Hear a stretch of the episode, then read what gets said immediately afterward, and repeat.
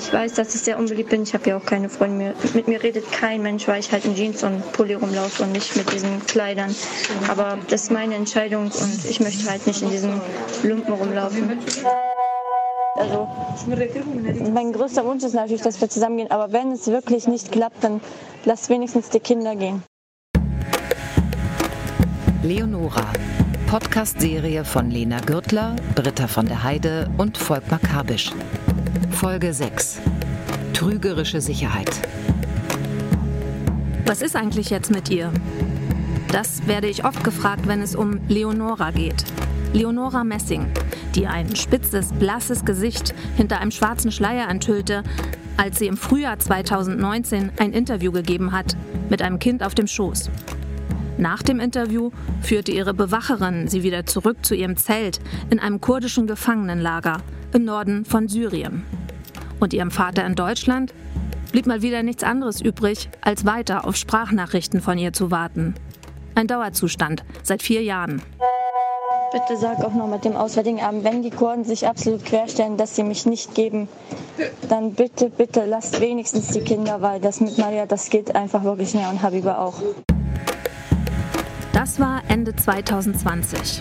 Da saß Leonora schon fast zwei Jahre im kurdischen Gefangenenlager Al-Hol in Syrien fest. Damals war sie 21. Maria und Habiba sind ihre Kinder. Habiba ist damals drei und Maria ein Jahr alt. Ich bin Lena Gürtler, Journalistin beim NDR. Wenn ihr euch fragt, wie kommt Leonora mit Anfang 20 in dieses syrische Lager, dann hört am besten die ersten fünf Folgen dieses Podcasts. Hier die Kurzversion. Im Namen des barmherzigen und gnädigen Gottes. Lob sei Gott, dem Herrn der Welten, dem barmherzigen und gnädigen, der am Tag des Gerichts regiert. Fürchtet niemand Allah, es ist mein gegen Mann. Dschihad ist Pflicht, also strengt euch an. Fürchtet niemand Allah, es ist mein gegen Mann. Allah verspricht das Paradies. Mit 15 verlässt Leonora heimlich ihr Dorf in Sachsen-Anhalt, um nach Syrien zu gehen. Damals herrscht dort der sogenannte Islamische Staat. Hallo Papa, ja, ich versuche euch jetzt ein Sprachnemo zu schicken. Also mir geht es sehr, sehr, sehr, sehr gut. Wir haben hier eine große Wohnung, sehr groß. Leonora wird in Raqqa Drittfrau eines deutschen IS-Kämpfers. Also es kann sein, dass Nihad bald nach Hause kommt. Ich denke mal in ein, zwei Stunden oder so. Äh, deswegen lösche ich dann alles und ähm, warte, bis ich dich dann wieder anschreibe, okay? Also ich lösche erst, wenn er kommt, aber ich meine nur für nachher, vorsichtshalber. Sie überlebt Bombenangriffe, Fluchtversuche, Hunger und 2019 die letzten Gefechte des IS in Syrien. Sie bekommt zwei Kinder. Mit ihnen und ihrem Mann flieht sie erst mit und dann vor dem Islamischen Staat bis in die kurdische Gefangenschaft. Hallo Papa, ich bin's Leo. Also wir sind jetzt hier in dem letzten äh, Dorf. Die äh, PKK und die Iraker und die Nizam, also syrische Armee, sind von allen dreien Seiten da. Alle Menschen leben aufeinander, übereinander, verhungern, Kinder erfrieren. Äh, ja, so sieht es momentan aus. Wir werden rausgehen, wir haben hier keine Zukunft. Es gibt so ein paar Leute, die verkaufen so ihre letzten Lebensmittelreste und so, aber da wir wirklich nichts haben und oft jetzt ohne Essen dastehen, haben wir uns entschieden, uns aufzugeben. Also ich muss wissen, was mit Nihat ist, wenn er sich jetzt aufgibt. Du musst mir unbedingt helfen, Papa, okay, dass wir ihm irgendwie helfen, dass er nach Deutschland ins Gefängnis kommen kann, bitte. Also er ergibt sich mit uns, also ich, Hadija, Habiba und unsere alle Kinder, wir kommen halt mit Nihat und ich will halt nach Deutschland. Und hier kommt die Geschichte, wie es weitergegangen ist mit Leonora. Hallo Leo, wie geht's dir? Gut, und dir? Mir geht's auch gut. Wie geht's den Kindern? Ja. Gut, gut, denen geht's gut. Ja, Hab über neue Kleidchen gekriegt. ja. Jetzt musst du mir erstmal musst du mir erstmal erzählen, was überhaupt bei dir los ist. Ohne Leonoras Vater Mike Messing lässt sich ihre Geschichte nicht erzählen. Ja. Ja, hast du mir gerade ein Foto geschickt? Oder äh, ist, dir? hörst du mich? Siehst du mich? Ich sehe dich, ja. Siehst du mich? Jetzt sehe ich dich, aber ganz schlecht. mein Rücken ist kaputt, aber Ja, kann sitzen, ja. Haare habe ich auch noch. ja, schön. Aber dünn bist du. Ach je. Ja, ich habe wieder abgenommen. Ich habe jetzt zugenommen und habe wieder abgenommen wegen Ja. diesen Frauen. Okay. Wie groß, Ja, ich- wie ich groß, werd- sag mal, wie groß bist du jetzt eigentlich? Ich bin gewachsen. Ja, ich weiß, aber wie? Wie viel Meter weiß ich nicht. Das ist ja in Syrien nicht so viel mit Erde. Hier telefonieren die beiden im September 2020. Fünfeinhalb Jahre sind vergangen, seit sie sich das letzte Mal real gegenüberstanden. Mike Messing sitzt am Küchentisch in seinem Einfamilienhaus in einem Dorf in Sachsen-Anhalt. Sein Leben hat sich verändert in den vergangenen Jahren. Nicht nur, weil Leonora mit 15 abgehauen ist. Leonoras Mutter und er waren damals schon getrennt. Inzwischen ist Mike nochmal Vater geworden. Seine Frau und er sitzen nebeneinander bei dem Telefonat mit Leonora. Den Kontakt zu ihr halten sie gemeinsam. Okay, das ist ja schon groß, ne? Ja. Ja, und bin meistens größer. Also auf jeden Fall bin ich immer zwei, drei Köpfe größer wie die Kurden. Ja, schön. okay, Ja, ähm, ja, ich hoffe, wir sehen uns bald. alles klar. Ich wäre schon lange bei dir, aber wegen Corona geht es einfach nicht. Ja? ist okay. Wäre vielleicht klar. besser, weil Syrien ist auch immer ein Auf und Ab. Vielleicht Ja. gibt es einen Anschlag. Ja. Vielleicht besser, wenn du dort in Deutschland bleibst. Okay. Alles klar, Leochen. Ja. Jetzt steht das Bild gerade. Oh, ist nicht schlimm. Pass schön auf dich auf und, äh, und melde dich, sobald du was rausgekriegt hast, ja? Okay, Alles klar. ich melde mich. Gut, bis dann. Ne? Mach's gut, ciao. Seit Anfang 2019 ist Leonora in Al-Hol, ein Internierungs- und Flüchtlingslager, fast wie eine Großstadt. Dort im Nordosten Syriens leben zwischenzeitlich 90.000 Menschen, die aus dem IS-Gebiet geflohen sind, inklusive Zehntausender ehemaliger IS-Anhänger und Anhängerinnen. Leonoras Mann, Martin Lemke, sitzt im kurdischen Gefängnis. Im Camp ist Leonora auf sich gestellt. Sie hat auch ihr eigenes Zelt, die zwei Kinder. Sie macht Gelegenheitsjobs, das halt Essen kocht und das verkauft. Zumindest ist es das, was sie uns suggeriert. So beschreibt Mike Messing ihr Leben im Frühjahr 2020. So ganz friedlich wird es dann doch nicht bleiben. Und das hat verschiedene Gründe. Einer davon ist dieser. In diesem Film erzähle ich die Geschichte von Vater und Tochter. Vier Jahre werde ich sie begleiten. Für uns, das ist völlig klar, ist sie nicht nur alleine ein verführtes kleines Mädchen, Wir haben gelacht und Spaß gemacht. Natürlich war ich naiv. sondern sie ist genauso auch Täterin. Eine Geschichte über zwei Welten. Ihr müsst dort weg, so schnell wie es geht. Ja? Über Leben und Tod. Wo sind die? Ich warte überall und so. Papa, bitte, bitte, Papa. Mach das. Ich starte die Aufnahme. Folg mir, so hört man dich nicht. Setz deine Kopfhörer auf und spiel jetzt mal mit. Noch zwei, ohne die sich diese Geschichte nicht erzählen lässt, sind Volkmar Kabisch und Britta von der Heide. Du, wenn du atmest, Ist es sind still. Volkmars Stimme dann auch? Ja.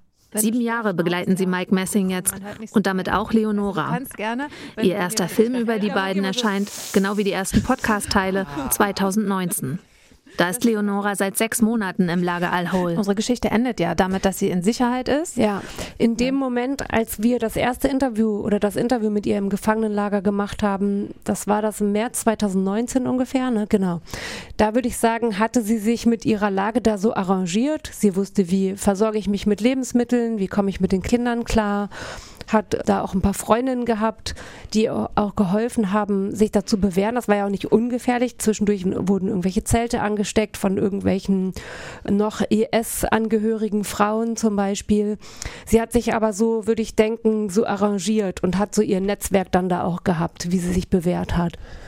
Naja, aus ihrer Distanzierung zum IS hat sie ja kein Hehl gemacht. Und äh, der Film hat ihr das auch, glaube ich, nochmal ganz intensiv vor Augen geführt, den sie sich halt im Lager angeschaut hat dann. Das heißt, Aber der Film ging auch schon rum im Lager. Also absolut, zumindest das haben alle den gesehen. deutschsprachigen. Genau, Ja. den haben alle gesehen. Das ging bei Twitter, bei Telegram, in diesen ganzen einschlägigen Seiten rum. Es gab ein Kopfgeld wurde auf sie ausgesetzt. Ähm, das war schon sehr konkret nach dieser Publikation, auch einfach, weil die ja so Welle gemacht hat. Also die, die wurde ja schon wahrgenommen. Podcast, Film, Buch.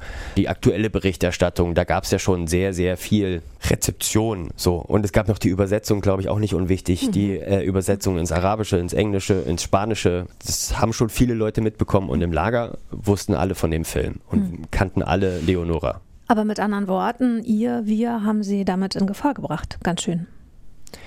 Wir können uns davon, glaube ich, nicht ganz frei machen, dass die Publikation sie auch eine gewisse Gefahr gebracht hat. Das ist, das ist so. Das hatten wir aber auch mit der Familie besprochen, weil natürlich diese Art des sich Distanzierens irgendwie in Deutschland vielleicht ganz gut ankommt und bei der Familie gut ankommt und bei der deutschen Öffentlichkeit, aber im Zweifel bei den Leuten dort vor Ort nicht zwingend.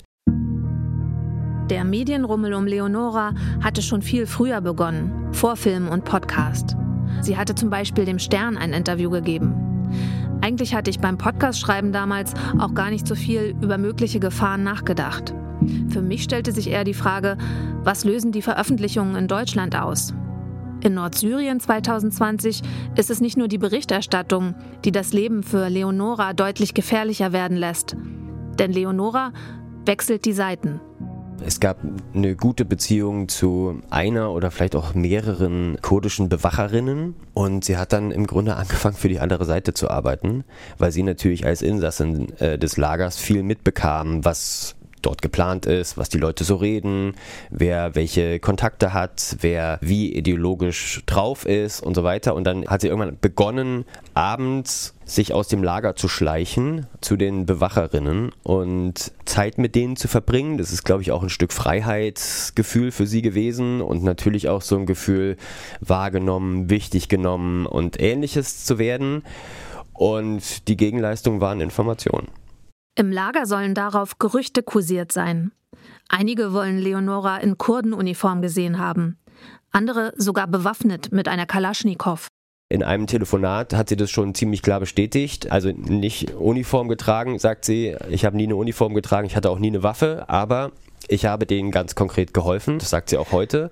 Sie hat eine Frau, die dort für den Bombenbau wohl zuständig war, klar identifiziert, klar gesagt, in welchem Zelt die ist und hat selbst noch, sagt sie, an der Vernehmung teilgenommen und war darauf auch wieder stolz. Während Leonora eine ganz neue Rolle im Lager spielt, sitzt Mike in seinem Garten in Deutschland und macht das, worin er inzwischen Routine hat. Er gibt ein Interview. 5, 6, Volkmar Gravisch, Mike Messing, Britta von der Heide. so in der Sonne ist okay, ja? Ja. Also beim MDR hätten sie mich jetzt schon wieder weggeholt und die Glatze gepudert. Achtung. Mike, mein Lieber. Wir drehen mal wieder. Ja, das ist schön. Dich schon das fehlt einem schon so ein bisschen, ne? Oder? Ja. Ich habe mich heute auf Arbeit verabschiedet, also bin ja deutlich früher. Ich habe einen Drehtermin. Okay. Wo jeder andere sagt, hä, was hast du? Aber die haben sich schon dran gewöhnt. Die haben sich da schon voll dran gewöhnt, ja. Der Mike hat wieder mal einen Drehtermin. Ach, der Grabisch ist wieder da. Mike Messing kämpft weiter um Leonoras Rückkehr.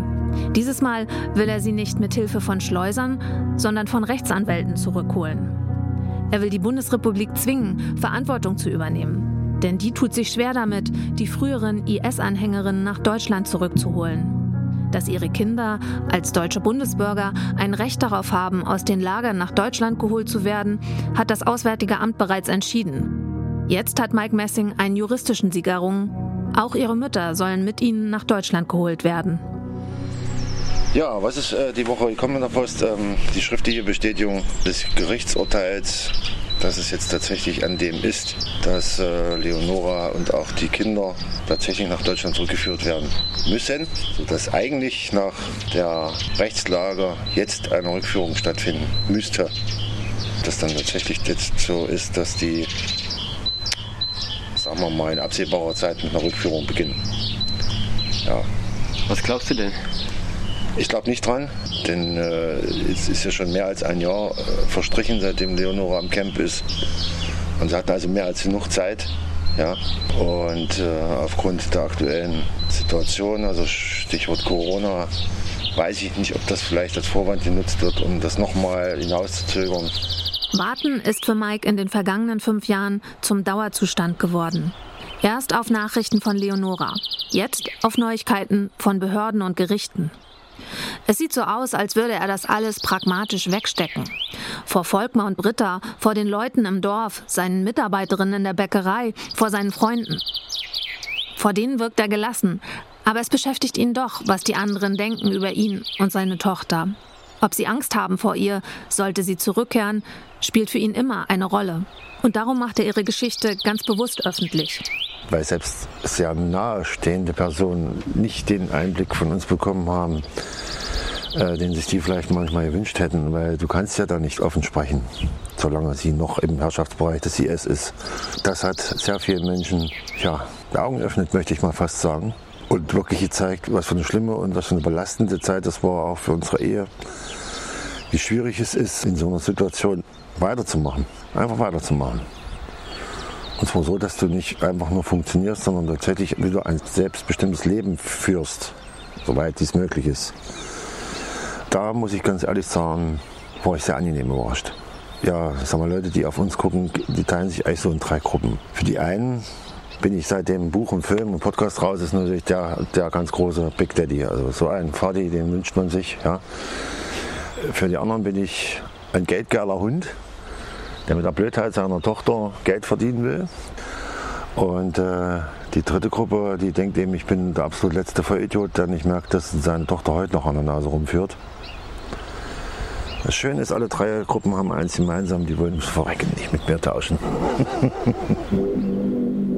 Viele Länder, auch Deutschland, würden die einstigen und aktuellen IS-Anhängerinnen am liebsten dort lassen, wo sie sind, in Nordsyrien. Eine große Rückholaktion käme wahrscheinlich auch nicht so gut an. Frauen, die mal freiwillig in den Krieg nach Syrien gezogen sind und die dann bei ihrer Rückkehr auf dem Rollfeld in Kameras winken, doch für Mike geht es nicht um eine Terroristin, sondern um seine Tochter.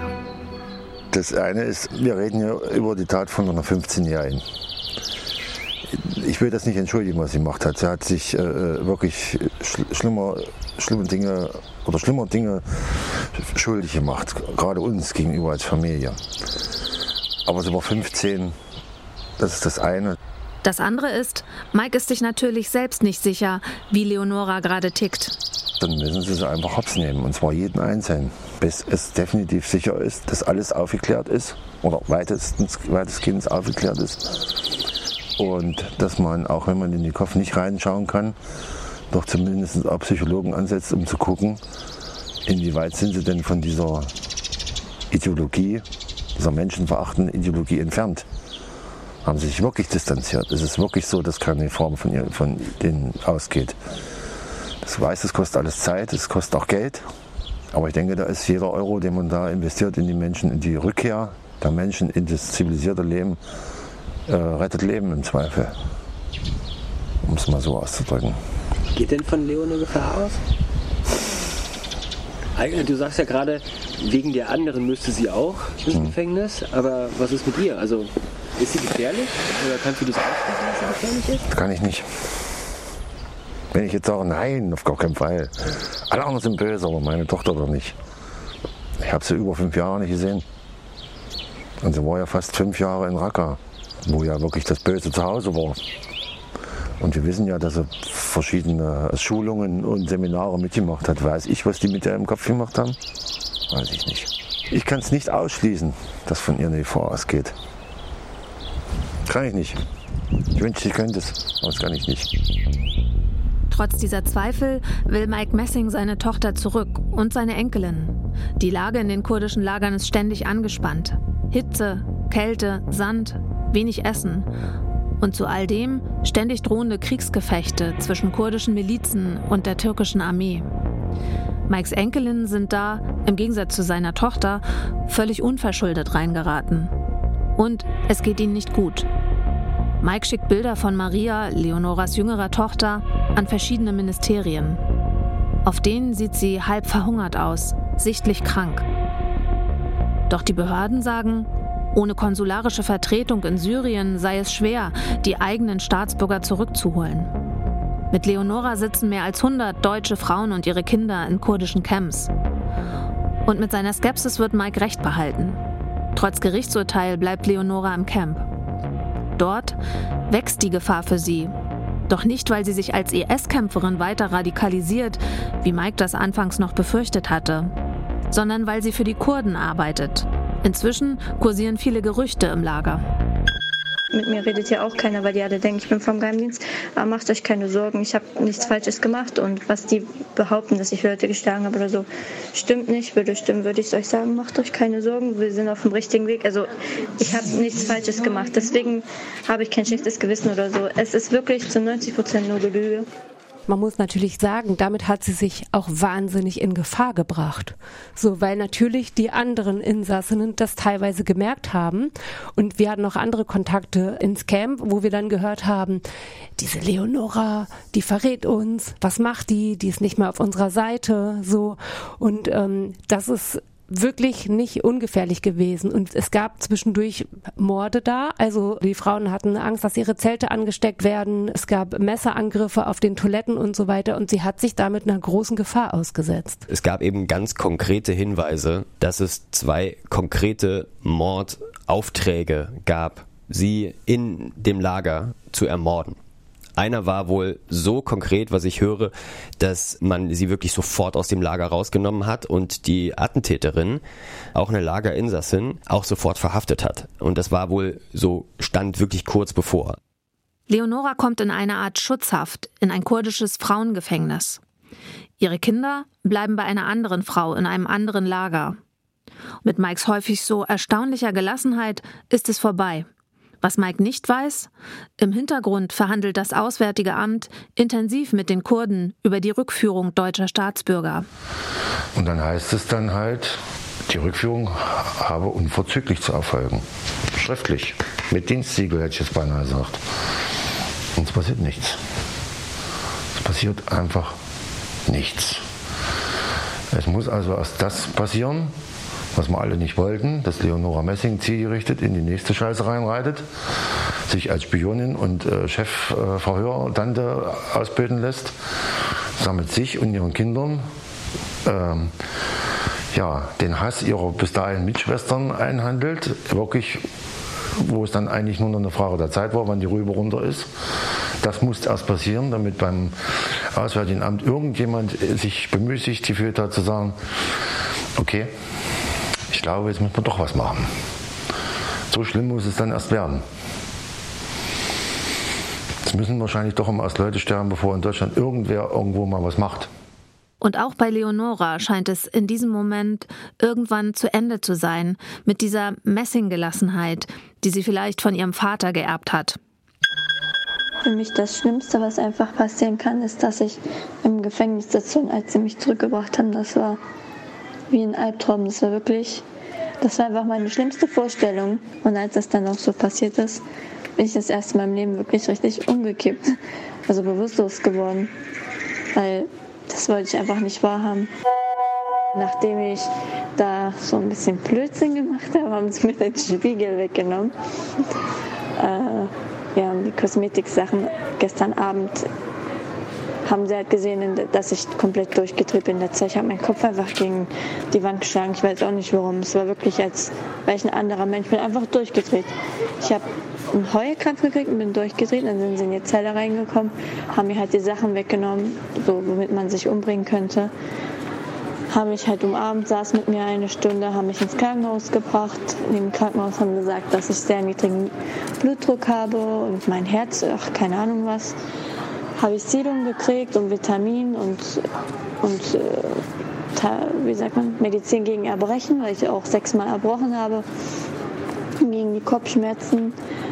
Ja, die meinten auch, ich muss schon dringend zu einer richtigen ärztlichen Überprüfung, weil der hat die Vermutung, dass da irgendwas mit dem Köpfchen nicht stimmt, wegen den dauerhaften Kopfschmerzen.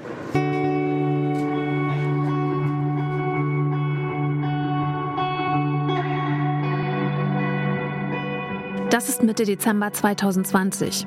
Leonora ist damals gerade 21 geworden. Sie hat eine Terrororganisation, einen Krieg, zwei Geburten unter Lebensgefahr, Hunger und einen geplanten Mordanschlag überlebt. Sie lebt tausende Kilometer von ihrem Vater entfernt, mitten in einer syrischen Zeltstadt. Dort sieht sie den Film von Volkmar und Britta. Sie weiß, wie ihr Vater immer weiter um sie kämpft. Und dann liest sie die Kommentare zu dem Film über sie. Du kannst froh sein, dass du so einen tollen Vater hast. Gerade mit 15, da denke ich mir, wer hat dir ins Hirn geschissen? Sorry, aber dein Papa ist so ein Kämpfer, er hat alles gemacht, Smiley. Leonora ist anscheinend nicht die hellste Kerze auf dem Kuchen. Wieso geht man freiwillig zu so einem Scheißdreck? Das ist wirklich creepy. Lasst sie da. Sie wollte es so. Sie hat auch die Reaktionen dann lesen können unter den Kommentaren, also in den Kommentaren, wie die Leute sie sehen. Und das hat sie schon sehr beschäftigt. Am Anfang war sie extrem betroffen und stinkig und die Spinnen, die kennen mich doch gar nicht alle und die können nicht sowas sagen und ich bin doch gar nicht so. Und äh, tja, da hat es dann, glaube ich, doch intensiv angefangen, dieses Umdenken oder dieses erstmal Nachdenken. Was habe ich denn jetzt eigentlich tatsächlich hier angerichtet? Was habe ich eigentlich meinem Vater, seiner Frau und der Mama, Großeltern, allen eigentlich angetan? Das, denke ich, war wieder ein guter Grund, dass wir den Film gemacht haben. Haben alles richtig gemacht. Und das kommt jetzt in den Nachrichten doch des Öfteren durch, dass sie das beginnt zu verstehen. Ich weiß nur noch, dass sie mir geschrieben hat, ich habe so noch nie geweint. Ja, mein armer Papa. Mir hat sie in einem schönen Interview gesagt, als alt geworden. Tja, da wusste ich auch nicht so richtig, was ich jetzt zurückschreibe. Kannst du nicht zurückschreiben, ach komm, ist alles nicht so schlimm. Und wenn du erstmal wieder da bist, dann ja, und dann machen wir alles schon. Ich wollte aber auch nicht zurückschreiben, na, guck mal, du dumme Kuh. Jetzt siehst du mal, was du hier angerichtet hast. Normalerweise müsste ich dir eine ballern. Kannst du auch nicht machen. Es ist schon wirklich schwierig. Es ist ja nie einfach gewesen. Du, du musst ja die Kommunikation aufrechterhalten. Wir wollen sie ja zurückhaben. Wir wollen ja auch mit ihr arbeiten. Wir wollen ja auch dazu beitragen, unseren Teil dazu beitragen, dass sie tatsächlich geläutert wird, darf man das so sagen. Ja. Das ging gestern alles ganz schnell. Mitten in der Nacht wurde ich äh, aus dem Zelt gerufen und hatte ich eine Konferenz mit einer von den ganz großen Leuten. Die hat mir gesagt, dass Deutschland jeden Tag nach mir fragt und die hat mich gefragt, ob ich zurückgehen würde oder nicht. Und die hat gesagt, dass sie mich schicken wird. Das heißt, wenn die Kinder gehen, werde ich auch gehen. Das Zimmer sieht wunder, wunder, wunderschön aus. Ich habe mich gerade total gefreut. Jetzt ist aber die Frage, wo schlafe ich? Also die ersten Monate vielleicht im Knast, aber danach muss ich mit Maria im Babybett schlafen. Leonora und ihre Kinder Habiba und Maria gehören zu den ersten Frauen und Kindern, die im Dezember 2020 ausreisen dürfen. Die Bundesregierung holt sie aus Syrien zurück. Ich glaube schon, dass die Publikationen eine Rolle gespielt haben, weil sie hatte natürlich eine gewisse Prominenz. Das heißt, da war ein gewisser öffentlicher Druck auch da. Ich glaube schon, dass das eine Rolle gespielt hat. Zum anderen hat sie einen sehr starken Rechtsanwalt, der sie vertritt, der auch ordentlich Welle gemacht hat. Und es gab auch Wissen darüber, dass sie in Gefahr ist. So. Möglicherweise hat alles drei zusammengenommen eine Rolle gespielt. Und ich weiß auch noch, dass Volkmar dann zu mir gesagt hat, Britta, es kann sein, dass sie jetzt zurückkommt. Und das war irgendwie Dezember, kurz vor Weihnachten oder so. Wir müssen bereit sein zum Drehen. Du musst die Kamera einstecken. Naja, und ich glaube, das Zentrale, also dieses, wir machen jetzt schöne Musik, äh, wir denken das jetzt filmisch. ähm, die, die Melodie steigt, es gibt ordentlich Bässe und ganz viel Klaviermusik und dann fallen sie sich in die Arme und ähm, alle sind in Tränen und so weiter. Genau so ist es nicht gekommen. Wir haben wirklich alles versucht. Es ist einfach nur eine Katastrophe und ich bin wirklich, wirklich ratlos und weiß einfach nicht mehr weiter.